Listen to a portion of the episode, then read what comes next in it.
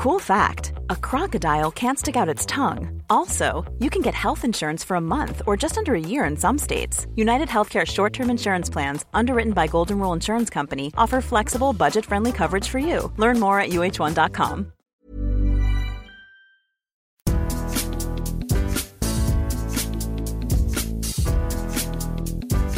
Bonjour à tous, je suis Martin Mosnier, journaliste à Eurosport. Salut à tous, c'est Cyril Morin, journaliste à Eurosport également. Aujourd'hui est un jour triste, très triste, car c'est le dernier mercredi du marché des transferts. C'est le dernier mercredi mercato. C'est un bouquet final, c'est un baroud d'honneur, appelez ça comme vous voulez, mais en tout cas, aujourd'hui, s'il y a un mercredi mercato qu'il fallait écouter dans l'année, c'est celui-ci. Parce que Cyril, ça fait 12 mois qu'il attend ce mercredi mercato. Il est chaud patate, il est chaud bouillant. Comment ça va, mon cher Cyril bah écoute Martin, ça va très très bien. Euh, on va commencer par un mot de remerciement pour nos auditeurs euh, qui ont fait casse, qui ont cassé les, compteurs la semaine dernière. Voilà, on va être très honnête avec on vous. Cassé Internet, on a cassé Euh, Internet. là. On a cassé Internet. Vous avez fait du, du podcast de Mercredi Mercato, le podcast le plus écouté de l'émission.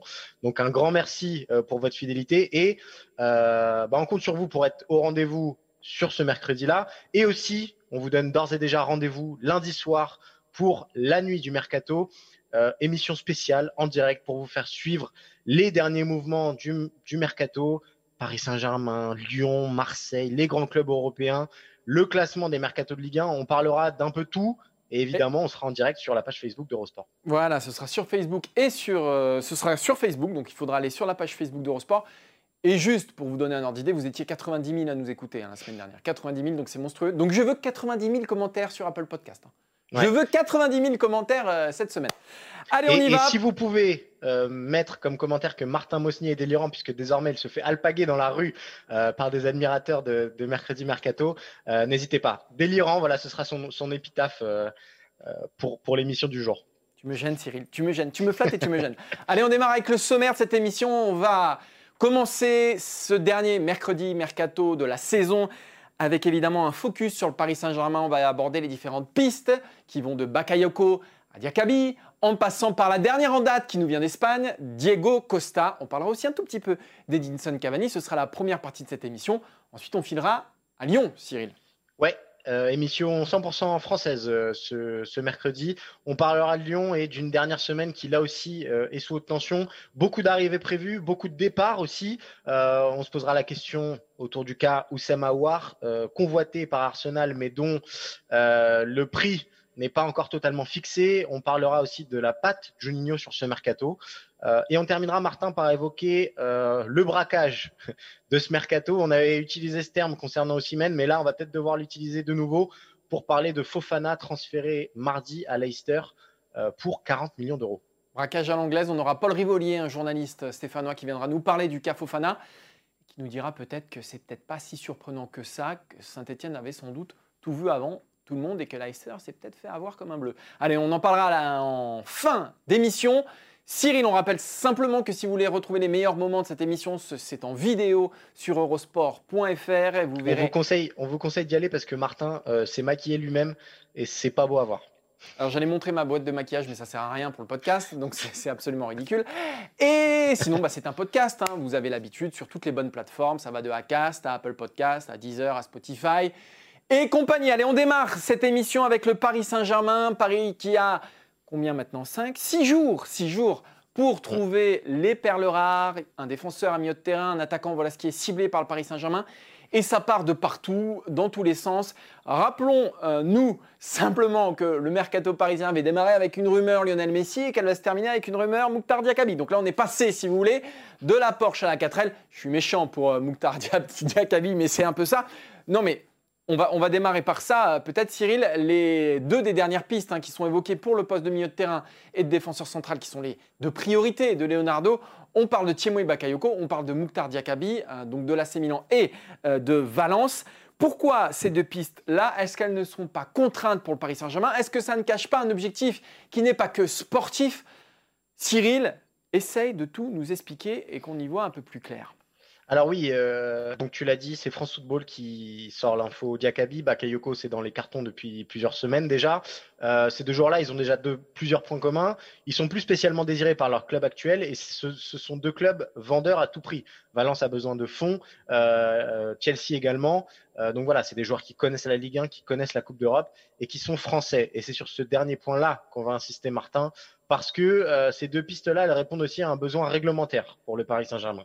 Vous le savez, euh, au moment de présenter une liste en Ligue des Champions, un club français et n'importe quel club européen, de toute façon, doit présenter une liste de 25 joueurs, parmi lesquels 4 joueurs doivent être formés au club, donc à savoir le Paris Saint-Germain, et 4 joueurs doivent être formés euh, dans le, pays d'origine de ce club, c'est-à-dire en France pour le Paris Saint-Germain.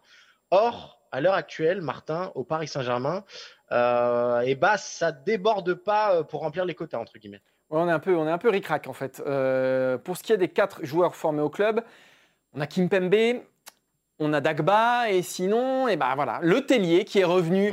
Euh, c'est un peu comme ça hein, qu'il faut prendre le, transfert de, de, Le Tellier. Euh, qui revient au club en tant que troisième gardien. Il est formé au PSG, donc il est formé aussi en France, donc il rentre dans ce quota. C'est tout pour les joueurs formés au club et Paris va sans doute devoir ajouter sur sa liste bah, soit un Innocent, soit un Calimundo, soit un Ruiz, bref, un petit jeune qui aura très peu de chances de jouer, mais qui fera le, nombre au cas où. Pour ce qui est des joueurs formés en France, eh ben, Paris est pile poil dans les clous, mais ça ne dépasse pas plus. On a Kurzawa, Diallo, Mbappé et Idrissa Gueye. Voilà, quatre joueurs qui sont formés en France, en France. Donc si on rajoute un jeune, ça fait 8. Mais on est très limite au niveau de ce quota. Il suffit qu'il y en ait un, euh, je ne sais pas, un qui se fait les croisés, donc qui ne sera pas sur la liste. Euh, un qui est transféré au dernier moment. Paris est, presque pieds et poings liés. Rappelons que Bakayoko est formé euh, à Rennes, si mes souvenirs sont bons, et que Mouktar Diakabi a été formé à Lyon. Donc, ils remplissent le quota des joueurs formés en France. Voilà pourquoi aussi Leonardo a orienté ses recherches vers ces joueurs-là. Après, comme tu l'as dit, ce sont des joueurs qui sont à vendre. Euh, et quand il reste six jours de mercato, on s'oriente plutôt vers ces joueurs-là plutôt que vers un N'Golo Kanté qui sera beaucoup plus compliqué à aller chercher. Ce sont des joueurs qui sont aussi assez peu chers. Paris euh, a beaucoup souffert de la crise du, coronavirus et a assez peu de moyens dans les caisses. Après, pour moi, selon moi, si, si vous voulez mon avis, si vous écoutez cette émission, c'est aussi parce que vous voulez nos avis sans doute. Moi, je trouve que Bakayoko et Diakabi, euh, les faire venir au Paris Saint-Germain, là, on fait du nombre plus que de la qualité. Je sais que Cyril, je le vois commencer à hocher de la tête, n'est pas d'accord avec moi, mais il va attendre son tour gentiment. Cyril Morin, hein, tout Cyril Morin qu'il est, déjà, une première chose. Mouktar Diakabi, honnêtement, euh, au poste de défenseur central, bah, tu as Diallo, euh, tu, peux faire, tu peux mettre Kerrer aussi, tu as Marquinhos, tu as Kimpembe. Qu'est-ce que Diakabi vient faire là? Il vient faire le nombre. Il va jouer quoi? Allez, 4 euh, matchs, un peu de coupe, un peu de coupe de la Ligue, 4 matchs de Ligue 1. À quoi bon Tu payes quand même un salaire et tu payes une indemnité de transfert.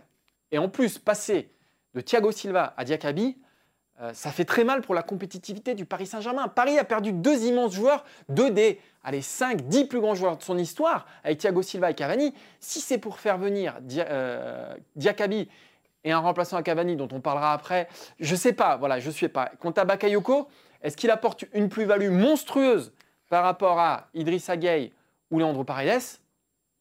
C'est une question que je me pose. Oui, il avait, à Monaco, il avait été fantastique la période 2016-2017 quand euh, Monaco avait été champion. Depuis, je me pose un peu plus de questions, moi. Alors, euh, moi, Martin, je suis complètement d'accord avec toi sur euh, ah, le bah, cas arrête-toi là, bah, arrête-toi là. sur le cas Diakabi, parce que en plus, l'autre limite qu'on peut mettre au cas Diakabi, c'est qu'il n'est pas du tout, du tout, du tout polyvalent. C'est-à-dire que Diallo peut par exemple dépanner parfois au poste de latéral gauche, c'est pas le cas de Diakabi. Euh, et je pense que footballistiquement parlant, Diallo est plus développé que Mouktar Diakabi. Donc euh, vraiment, je ne vois pas du tout la plus-value. Après, après Diakabi, fait des bonnes choses à Valence. Euh, on ne va pas l'enterrer. Mais... là, on parle du Paris Saint-Germain. Voilà. Et pour être quatrième choix, ça n'a pas beaucoup d'intérêt. sur Bakayoko, j'ai un peu plus de réserve. alors, au-delà du niveau du joueur, il faut se rappeler du profil qu'avait dressé Leonardo au début du mercato. Il voulait un joueur au milieu de terrain qui ait un impact physique certain, qui apporte de la taille, qui apporte une dimension physique. Bakayoko, il rentre là-dedans. Alors, évidemment, c'est peut-être pas le crack numéro un, mais ça fait un profil différent euh, d'un Paredes qui est plutôt un excellent relanceur, d'un Idriss Gueye qui est plutôt un excellent, euh, en contre-pressing et excellent euh, pour se dépenser, mais peut-être pas spécialement fait pour être sentinelle. moi, je trouve qu'il apporte un profil nouveau. C'est peut-être pas un crack, évidemment, Mais Paris a besoin de joueurs, quoi qu'il arrive au milieu, et Paris a besoin de joueurs surtout capables de jouer ce poste de sentinelle, et il n'en a pas tant, tant que ça finalement. Moi je... c'est simplement qu'on nous avait vendu quand même. voilà, on parle de Paris Saint-Germain, Diakabi Bakayoko, euh, bref. Peut-être une bonne nouvelle, en revanche, du côté du poste d'avant-centre. C'est As qui nous annonce ça aujourd'hui. On sait que Paris est à la recherche d'un avancement depuis le départ, les départs même, hein, j'allais dire, de Choupo-Moting et surtout de Cavani. En pointe, on a qui pour l'instant du côté du Paris Saint-Germain comme pointe confirmée, parce que je ne veux pas parler de Kalimundo par exemple. On a Mbappé et on a Icardi, c'est un peu juste. C'est un peu juste, surtout si Paris joue à deux pointes, mais même à une pointe, c'est un peu juste. Et donc, As nous annonce que le Paris Saint-Germain aurait sondé la piste Diego Costa et que ça pourrait se faire parce que l'Atlético Madrid serait prêt à libérer Diego Costa, donc ce serait un transfert sans indemnité euh, à verser à l'Atlético Madrid, même s'il y a un gros contrat derrière. Tout ça est suspendu aussi à la décision de Cavani de rejoindre l'Atlético Madrid parce que l'Atlético veut retomber sur ses pattes. Bref, c'est assez cocasse de voir que euh, Paris pourrait être lié au souhait d'Edinson Cavani qu'il a refusé de prolonger. Bref, Diego Costa au Paris Saint-Germain, honnêtement, autant Diakabi euh, et Bakayoko, j'ai un peu de mal. Autant Diego Costa pour 0 euros, euh, où est-ce qu'il faut signer? Je signe. Je signe. Ouais, je suis complètement d'accord. C'est une, une plus-value incroyable. Alors, euh, il y a peut-être euh, une petite limite, entre guillemets, c'est que le profil colle beaucoup à celui de Icardi, c'est-à-dire un neuf pur. peut-être que Paris aurait eu besoin d'un attaquant. Oui, mais t'as Mbappé. T'as Mbappé pour, jouer, pour jouer la profondeur, pour jouer en au début du mercato, on évoquait euh, des pistes comme Mertens, Ben Yedder, qui étaient des joueurs un peu plus euh, techniques et qui pouvaient s'allier euh, dans cette équipe-là. Donc voilà, si, si le choix c'est un neuf confirmé, on fera difficilement mieux que Diego Costa. Moi, il y a quelque chose que j'aime beaucoup dans ce joueur-là. Qui, bon voilà, moi c'est un joueur que j'adore. il a un côté sale, un petit peu méchant qui manque encore à Paris. Alors même s'il y a eu Final 8, au-delà de l'apport sportif, mentalement, ça peut être une énorme pioche pour le Paris Saint-Germain. Et c'est le genre d'attaquant que vous avez envie d'avoir dans votre équipe plutôt que de voir seul coltiner. Euh, donc ouais, euh, imaginez Diego Costa avec Neymar et Mbappé, euh, j'aime beaucoup parce que ça allie talent et caractère. Et c'est hyper, hyper sexy sur le papier. Et c'est lui qui peut faire basculer le mercato du Paris Saint-Germain du bon côté. Parce qu'on rappelle, hein, on, l'a beaucoup dit ici, mais on le rappelle quand même une dernière fois, que Paris a perdu Thiago Silva et Edinson Cavani, que Paris, sans parler de Meunier, sans parler de Choupo-Moting. Donc que Paris s'est considérablement, et je pèse cet adverbe, hein, considérablement affaibli cet été pour recruter qui jusqu'ici Alors Icardi est arrivé, mais il était déjà dans l'effectif. Il est arrivé en, prêt définitif, donc ce n'est pas rien, mais malgré tout, il manque des joueurs au Paris Saint-Germain. Et même si tu fais venir Diakabi euh, pour renforcer ta défense centrale, même si tu fais venir Thiemo Bakayoko euh, pour renforcer ton milieu de terrain, eh ben, quand tu fais la balance, elle est nettement déficitaire quand même. Diego Costa t'apporterait vraiment quelque chose, autre chose, tu dis, ce côté teigneux, ce côté sale, ce côté euh, dur, ce côté méchant, ce côté mauvais joueur qui manque parfois au euh, Paris Saint-Germain. Et là, la balance, elle serait peut-être un peu plus à l'équilibre. Même si c'est sans doute pas le poste qui réclame euh, le plus d'attention, celui d'avant-centre, parce que je pense qu'au milieu de terrain, il y a un vrai chantier du côté du Paris Saint-Germain. Malgré tout, si tu arrives à faire Diego Costa pour 0 euros, Là, ok, je dis chapeau euh, Leonardo, et là, ok, je dis chapeau le Paris Saint-Germain. Mais jusqu'ici, on est quand même dans un marché frustrant pour Paris.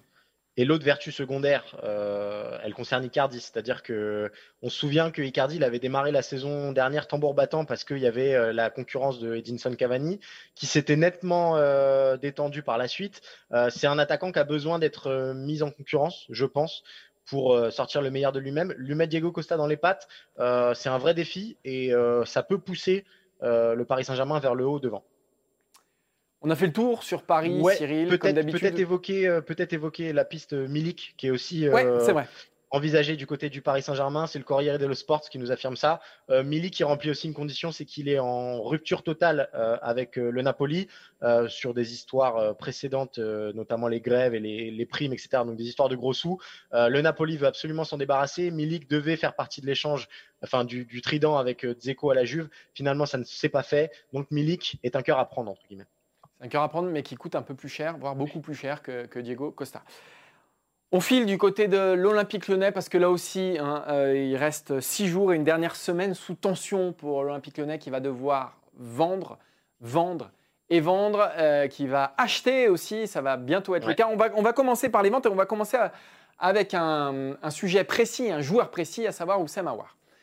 Ouais, Oussama Aouar euh, annoncé partant depuis le début du mercato, mais qui n'a pas vu autant de monde qu'attendu euh, se, se, manifester sur le dossier. Euh, Manchester City n'a finalement jamais toqué réellement à la porte. la Juve essaye encore d'évaluer les, les, bénéfices, mais risque de ne pas passer à l'action. Il y a un club pour l'instant qui s'est manifesté, c'est Arsenal. ESPN, e RMC, l'équipe, tout le monde est d'accord. Arsenal a d'ores et déjà formulé une offre à l'Olympique lyonnais de 35 millions d'euros. Offre refusée par l'OL qui attend beaucoup, beaucoup plus. Euh, d'où notre question, Martin. Quelle est la vraie valeur d'Oussem Aouar dans ce mercato post-Covid euh, On vous a fait un petit comparatif euh, avec Kaya Verts, une des recrues phares de Chelsea cet été qui évolue au poste de meneur de jeu. 80 millions d'euros en provenance de Leverkusen. Et on vous a aussi mis Corentin Tolisso, transféré au Bayern pour 41,5 millions d'euros, et Fofana, dont on parlera juste après, euh, transféré de Saint-Etienne à Leicester pour 40 millions d'euros. Martin, à voir, ça vaut combien? Non, mais ce qui est, ce qui est certain, c'est que quand on voit ces prix-là, euh, alors ça ne montera pas euh, au niveau d'Avert, même si, bon, après tout, après tout, si on me donne le choix aujourd'hui entre Avert et Awar, il y a peut-être match, mais ça ne montera pas au niveau d'Avert parce que déjà, eh ben, Arsenal n'a pas forcément les moyens de Chelsea, puis on est sur une vente de dernière minute et Lyon est beaucoup plus vendeur que l'était euh, le club d'Averts. Euh, Fofana, 40 millions d'euros. Euh, Tolisso, 41,5 millions d'euros. Il est clair qu'Awar ne peut pas partir à ce, moment, à ce montant-là. Awar ne peut pas partir au même montant que Fofana. Et la vente de Fofana, d'ailleurs, met en quelque sorte une certaine pression sur le voisin lyonnais parce que les supporters lyonnais ne comprendraient pas. Fofana, c'est une demi-saison en Ligue 1. Awar a mené Lyon en demi-finale de Ligue des Champions, le meilleur résultat de l'histoire égalé de l'Olympique lyonnais. Donc les, supporters ne comprendraient pas. Il, a quatre saisons à peu près complètes, euh, Oussem Aouar. Il est aux portes de l'équipe de France. Fofana, il en est très très loin. Hein. Il n'est même pas sur le paillasson pour le moment. Il n'est même pas chez les Espoirs. Euh, donc, euh, donc, donc voilà. Tolisso a été très bien vendu. Mais Tolisso, c'est un poste qui est moins bien valorisé. Et je pense que voilà, Aouar a montré plus de choses, notamment en Ligue des Champions et dans les très très grands matchs. Et c'est ça qui compte un moment sur le marché des transferts. Oui, il a eu des trous d'air, il a été irrégulier en Ligue 1. Ça, c'est important, c'est pas capital. Euh, donc moi, Awar, je le mettrai aujourd'hui bah, entre Tolisso et Avertz, pourquoi pas, à 60 millions d'euros. Parce que je pense que dans un vrai marché, s'il n'y avait pas eu cette crise euh, du, Covid-19, sans doute qu'il aurait pu partir plus cher parce qu'il a un marché anglais, parce qu'il y a City, parce qu'il y a la Juve. Aujourd'hui, ces clubs-là, soit ont fait d'autres choix, soit sont restés très calmes sur le marché des transferts certains clubs qui gravitaient autour d'Awar, on pense aussi au club espagnol, au, grand club espagnol, pourquoi pas, ils sont restés très calmes. Donc aujourd'hui, on ne peut pas espérer en tirer beaucoup mieux que 60 millions d'euros. À 50, tu commences à y réfléchir. À 60, je vends. À 40, c'est juste pas possible.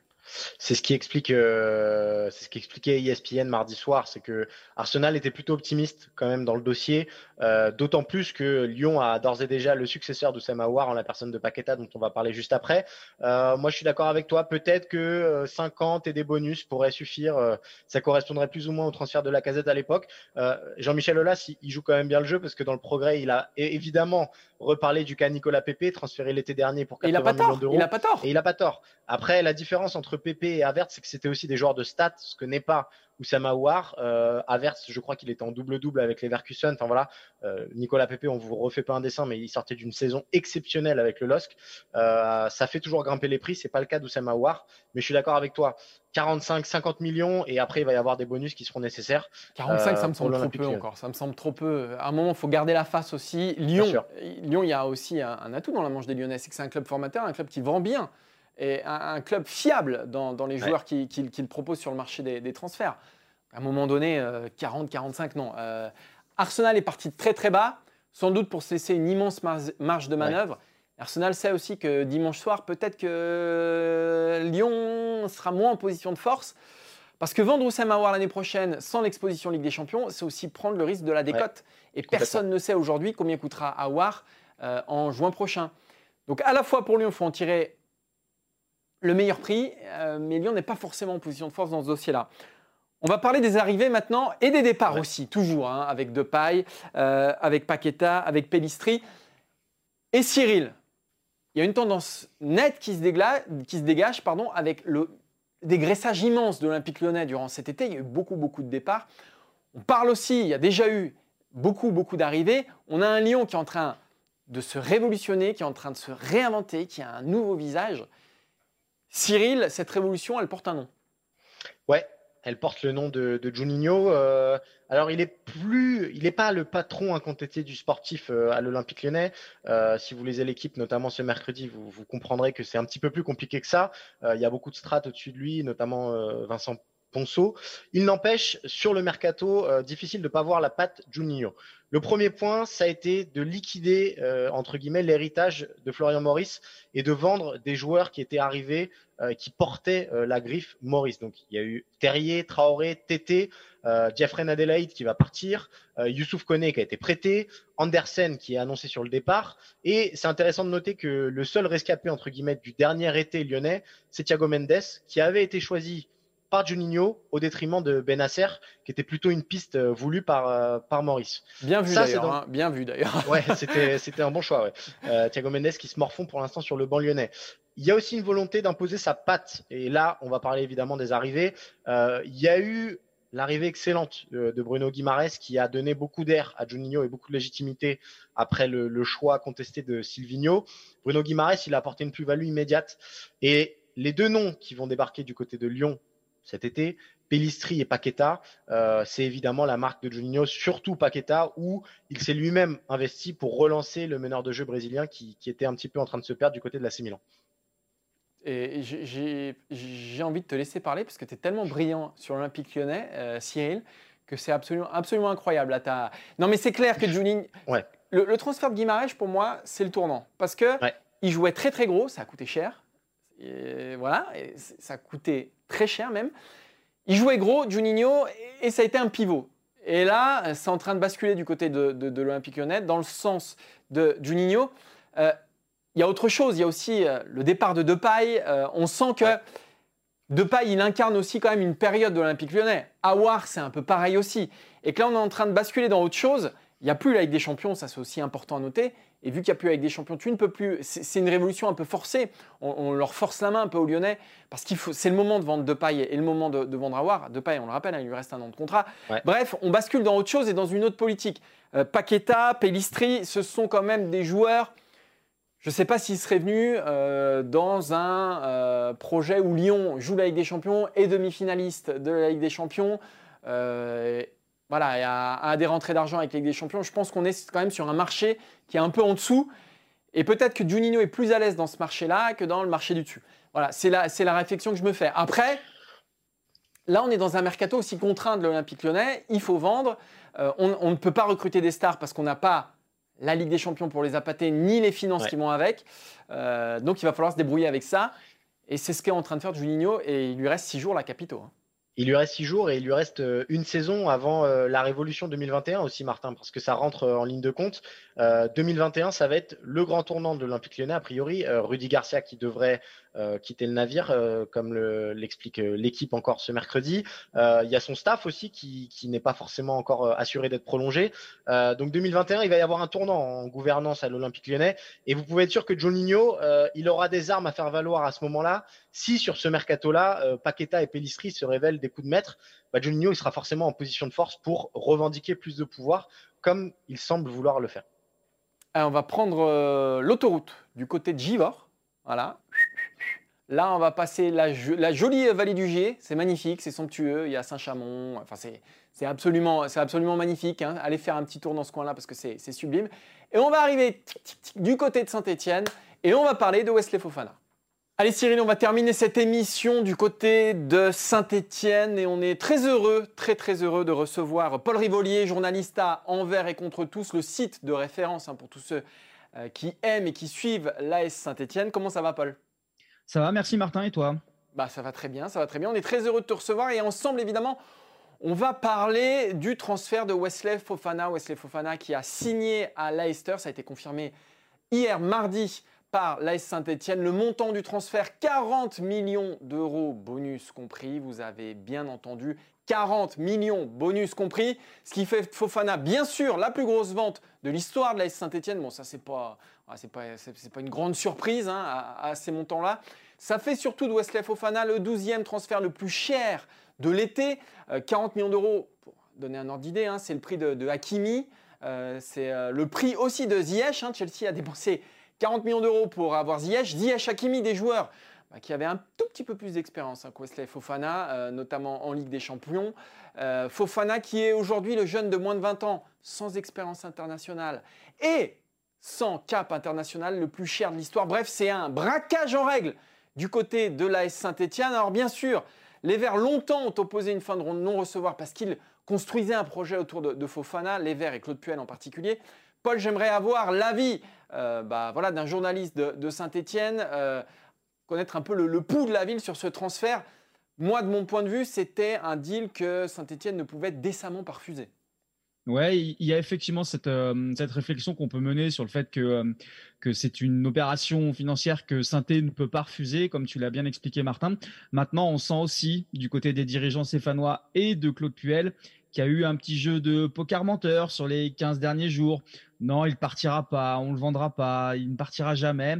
On sentait malgré tout que Claude Puel était déjà en train de préparer l'après Wesley Fofana et qu'il a tout simplement gagné du temps, ce qui a permis de faire monter les enchères et de faire de Wesley Fofana le transfert le plus cher de l'histoire de la Saint-Etienne, seulement un an après avoir vendu William Saliba pour déjà un montant record de plus de 30 millions d'euros. Donc c'est 70 millions d'euros avec deux défenseurs centraux français qui rentrent dans les caisses de la Saint-Etienne. Euh, je ne me rappelle pas avoir déjà connu ça euh, dans aucun autre club de Ligue 1. Euh, Martin. Alors, s'il faut comparer Fofana à des, joueurs qui sont partis, alors tu l'as dit, Saliba qui est parti pour nettement moins cher quand même l'an dernier. Euh, Koundé aussi, hein, qui a quitté Bordeaux, qui était un tout petit peu plus âgé, mais qui avait beaucoup plus d'expérience que Fofana. Et aussi, je crois qu'il a coûté 15 millions d'euros de moins euh, euh, au, FC Séville. Là, ce qui paraît dingue, c'est que Fofana, il a 20 matchs de Ligue 1. Il a fait une demi-saison, puisque la saison dernière était, voilà, au vu des circonstances, qu'une demi-saison. Il avait un tout petit peu joué avant, mais malgré tout, moi, je le sentais aussi, pour avoir vu bah, quasiment tous les matchs de la Saint-Etienne, un peu moins euh, souverain qu'un William Saliba. Euh, je l'ai trouvé, voilà, s'il fallait comparer entre Saliba et Fofana, moi j'aurais plus misé sur, Saliba. Là j'ai l'impression qu'effectivement Saint-Etienne a vachement bien joué le coup en faisant monter les enchères en disant non, non, c'est impossible. Et quand on oppose une fin de non-recevoir, bah, tu l'as dit, hein, ça, fait, ça fait monter les enchères. Il y a eu des blessures aussi à Leicester qui a fait que euh, Leicester a dû miser gros. Le marché anglais évidemment. Malgré tout, c'est 40 millions d'euros. Moi personnellement, je m'en remets pas. Toi, entre Saliba et Fofana, euh, ton sentiment, euh, Paul Alors déjà, c'est deux joueurs qui sont difficilement comparables parce qu'ils ont un registre et un volume de jeu qui est, assez différent. En tout cas, c'est deux joueurs qui sont très complémentaires et que beaucoup de supporters stéphanois auraient voulu euh, voir évoluer ensemble un peu plus longtemps. Qui sait, peut-être dans quelques années en équipe de France, s'ils suivent une, bonne évolution tous les deux, on les retrouvera. je pense que intrinsèquement, en termes de valeur de football pur, Wesley Fofana est plus fort que William Saliba. Ah, donc on n'est pas d'accord. Ouais, on n'est pas d'accord. Après, euh, c'est deux joueurs que moi j'ai beaucoup côtoyé euh, chez les jeunes. Il faut savoir que Wesley Fofana était un milieu de terrain à la base qui a été repositionné pendant sa formation en tant que défenseur central. Là, William Saliba a globalement toujours joué défenseur. Euh, si je devais un petit peu les comparer, William Saliba c'est plus propre dans la relance, c'est un peu plus intelligent, on va dire, dans, le jeu. Wesley Fofana, c'est vraiment le défenseur un peu plus dur, un peu plus, voilà, le, le, vrai défenseur, quoi. Alors, j'ai pas un point de comparaison. Euh, Laurent Blanc, Marcel Desailly, voilà, Laurent Blanc, bah, William Saliba, Marcel Desailly, Wesley Fofana. On est, un, on est un peu dans ce registre-là. Mais je pense qu'intrinsèquement, en termes de, valeur pure de défenseur, euh, Wesley Fofana est un tout petit peu plus fort que, hum, que William Saliba, ce qui justifie à mon sens aussi le fait que l'AS Saint-Etienne l'ait vendu un tout petit peu plus cher. Alors moi j'ai une question euh, annexe, Paul. on a parlé de, Saliba, de Fofana. On, on, pourrait aussi mettre Zuma là-dessus.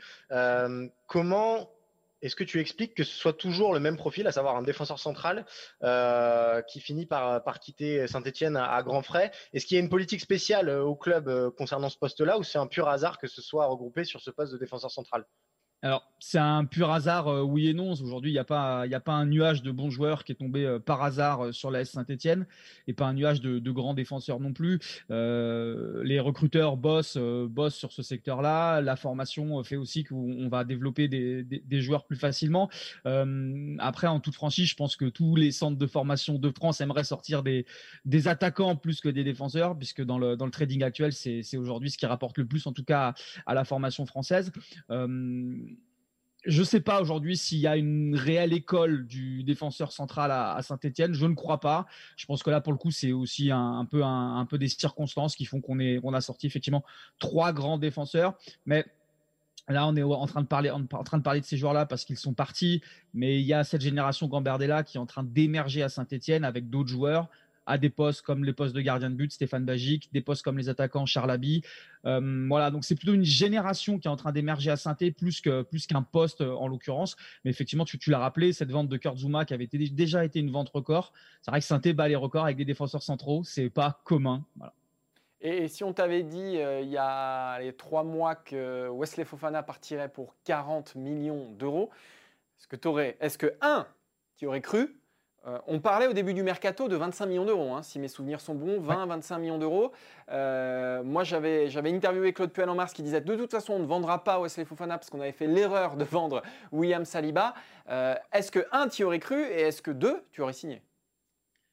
Il y a plusieurs choses. Euh, Wesley Fofana avait déjà été approché l'année dernière alors qu'il avait aucune expérience du haut niveau et euh, l'armada Red Bull via Leipzig était arrivé en proposant plus de 15 millions d'euros, ce que le club avait refusé. Et on avait déjà trouvé ça fou à l'époque euh, qu'un club mette 15 millions d'euros pour un défenseur qui avait joué à l'époque trois matchs, je crois. Donc c'était complètement démesuré. une chose est certaine, c'est que le Covid a changé beaucoup de choses sur le marché des transferts et sur le marché financier. Et je ne pensais pas qu'un club aller mettre concrètement 40 millions d'euros sur un défenseur central, quel qu'il soit, pardon, ce soit Wesley Fofana ou un autre. Donc forcément encore moins, surtout que l'AS Saint-Etienne, et ce n'est un secret pour personne, pardon, a un peu la réputation de mal vendre, j'ai envie de dire, ces, joueurs. En tout cas, les supporters sont, râlent souvent lorsqu'on laisse passer des joueurs, on laisse, laisse, partir des joueurs pour quelques millions d'euros seulement. Euh, là, pour le coup, euh, je trouve qu'on s'en sort bien. Tu parlais de braquage tout à l'heure, je sais pas si c'est un vrai braquage, mais 40 millions d'euros pour un défenseur central, c'est incroyable. défenseur central, je rappelle, hein, euh, pour, pour, ceux qui ne connaissent pas William, pardon, j'allais dire William Saliba, Wesley Fofana, il n'est pas international espoir. Alors ça viendra sans doute, hein. sans doute ça va arriver très vite, mais pour l'instant il ne l'est pas. Aucune expérience évidemment en Ligue des Champions. 20 euh, matchs de Ligue 1, 20 matchs de Ligue 1. Euh, on est sur, là on est sur du prospect, mais et même quand on parle de prospect, euh, prenons Erling Haaland. On va prendre juste l'exemple d'Haaland. Alors oui, il avait une clause libératoire, on parle de plein de choses, mais bon, Haaland il termine meilleur buteur de la phase de poule de Ligue des Champions, il part pour 20 millions. Et je ne vous parle pas de ça il y a 15 ans, je vous parle de ça janvier dernier. Donc quand on met en perspective le transfert de Saliba avec tout ce qui s'est fait depuis 2-3 ans, c'est un transfert hors marché, c'est un ovni total. Donc euh, qu'une chose à dire, c'est bien jouer les Verts. Je ne sais pas si la stratégie in fine c'était de vendre Fofana. Peut-être que dès le début ils se sont dit on le vendra, peut-être. Si c'est ça, franchement, Là, ça relève du génie, donc bravo. Et bon, on lui souhaite bonne chance du côté, du côté de Leicester. Merci Paul pour ton intervention. Peut-être un petit dernier mot. Euh, ah oui, vas-y, euh, excuse-moi. juste sur, sur l'argent que va récupérer Saint-Etienne et sur la suite du mercato. Est-ce que cet, argent-là euh, va être réinvesti Qu'est-ce qui se passe du côté de Saint-Etienne concernant ce poste de défenseur central désormais et cet argent-là qui va arriver dans les caisses? Aujourd'hui, la Saint-Etienne a, a, signé un premier contrat pro à un jeune joueur qui est dans la lignée de ces défenseurs centraux euh, que vous avez cités tout à l'heure, messieurs, euh, qui s'appelle Seydou So, qui est, je pense, l'avenir du club euh, au poste. Donc ça peut être une solution à apporter en complément à Harold Moukoudi et Timothée Kolodjezak. Il y a beaucoup de pistes qui sont avancées du côté de la Saint-Etienne, des pistes sur des joueurs euh, qui ont quitté le championnat de France il y a quelques années et qui pourraient revenir potentiellement. On pense à Malang Sarr. Euh, voilà, ça, peut être des, des, choix que, que, Claude Puel peut faire. Une chose est certaine sur l'argent euh, du transfert de Wesley Fofana, je ne vais pas vous l'apprendre. Les Verts vont pas toucher un chèque de 40 millions de buts en blanc d'un coup. Souvent, c'est des paiements qui sont étalonnés sur plusieurs saisons. mais connaissant Claude Puel, je peux vous assurer que cet argent sera réinvesti sur le sportif. Ça, c'est certain. Il en a eu les garanties, sinon le joueur ne serait pas parti est-ce qu'il n'y a, a, pas un risque euh, Moi, c'est ce que je me suis posé comme question aussi, parce que quand on, on sait que Claude Puel, il n'aime pas qu'on dise ça, hein, mais c'est quelqu'un parfois d'un peu borné, ou en tout cas qui a ses idées, qui est droit dans ses bottes.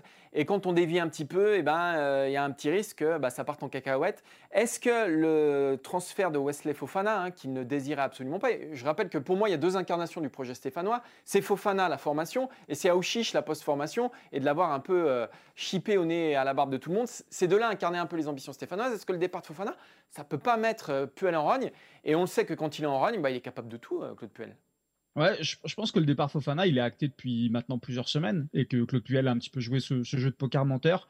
Euh, Claude Puel fait partie du, du directoire de la Saint-Etienne, donc aujourd'hui la, décision du départ de Wesley Fofana, c'est aussi une décision de, de, Claude Puel et le communiqué que le club a, sorti hier soir va dans ce sens en tout cas. Alors est-ce que c'est que de la communication ou est-ce que c'est la réalité? Je pense qu'on tend plus vers la réalité des choses. Euh, les prochains jours du mercato du côté de la Saint-Etienne vont permettre de savoir tout de suite si euh, Claude Puel avait un coup d'avance ou non sur le transfert de Wesley Fofana. Si on fait signer deux, trois joueurs, et eh ben on s'apercevra que Wesley Fofana, finalement, il avait quitté le Forest depuis maintenant un ou deux mois.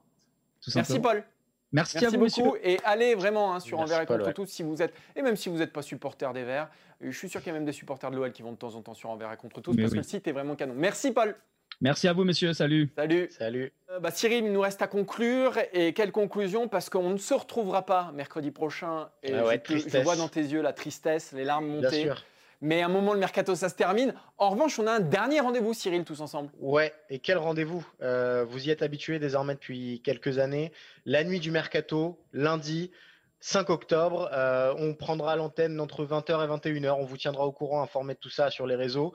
Euh, 3 heures de direct minimum pour vous faire vivre en direct, évidemment, les derniers mouvements du mercato. Euh, on parlera Paris Saint-Germain, on parlera Lyon, on parlera de Marseille, on parlera des grands clubs européens, évidemment, des autres clubs de Ligue 1. Le fameux classement du mercato des clubs de Ligue 1. Voilà, vous connaissez déjà le programme. On vous attend très nombreux et ce sera en direct sur la page Facebook d'Eurosport. Merci à tous. Merci Adrien aux manettes. Adrien Yo, vous savez, le fan de Benabar. Merci à Quentin Guichard, le fan de Daniel Guichard. On se retrouve donc lundi pour la nuit du mercato. Soyez présents, hein, les amis. Si vous avez aimé mercredi mercato, et on sait que vous l'aimez parce qu'on regarde les audiences, rendez-vous lundi. Ciao Salut tout le monde